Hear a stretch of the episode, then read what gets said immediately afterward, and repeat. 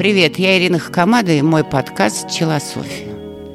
Всем известна фраза, и она мне очень дорога и ложится очень хорошо на сердце.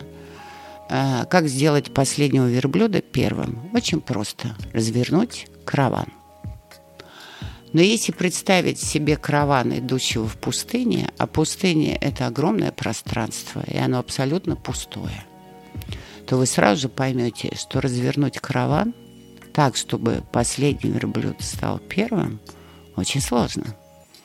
Потому что первый верблюд, он первый. На рынке и в жизни очень многие имеют только одну мотивацию в этой жизни – быть первым. Это помогает в спорте, чтобы стать чемпионом. Это помогает в бизнесе, чтобы стать Стивом Джобсом. Это помогает даже иногда в семье, а иногда, правда, ее разрушает. Первый верблюд, он самый опытный. Первый верблюд ходил по этим дорогам много-много лет. Первый верблюд понимает ответственность. Он вожак что за ним идут все остальные. Последний верблюд самый слабый. Последний верблюд не имеет такого опыта. И главное, последний верблюд не знает проторенного пути. Он слепо идет за всеми остальными. И если все остальные будут живы, то у него нет никакого шанса стать первым верблюдом. Почему? Потому что караван по дуге медленно и спокойно развернется, когда надо будет. И первый верблюд, как был первым, так и останется, и пойдет куда? Обратно, проторенным путем. Теперь представим, что надо сделать, чтобы последние слабые, не знающие проторенного пути верблюд стал первым. Ну, надо, чтобы все верблюды, которые стояли перед ним и шли перед ним, устали больше, чем последние. Потому что слабое иногда бывает более выносливым. Но это не очень вероятно. Но второе, главное условие, надо, чтобы пустыня превратилась в переполненную и заполненную всяческими стенами и сооружениями пространство. Чтобы дорога, по которой шел караван, была бы очень узкая, а по бокам были бы одни препятствия. И вот тогда, чтобы развернуться, нужно сделать, чтобы первый верблюд стал последним, а последний верблюд стал первым, потому что дугу и разворот делать негде. Но последний верблюд не знает проторенного пути.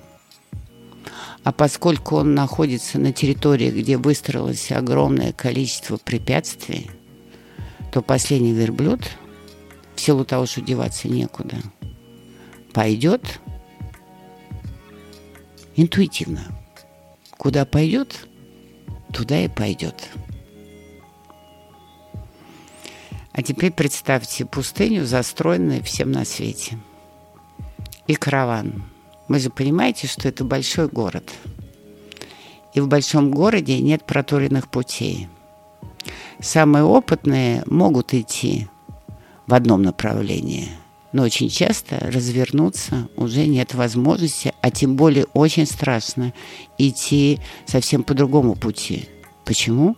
Ну, потому что он первый. Зачем ему это надо?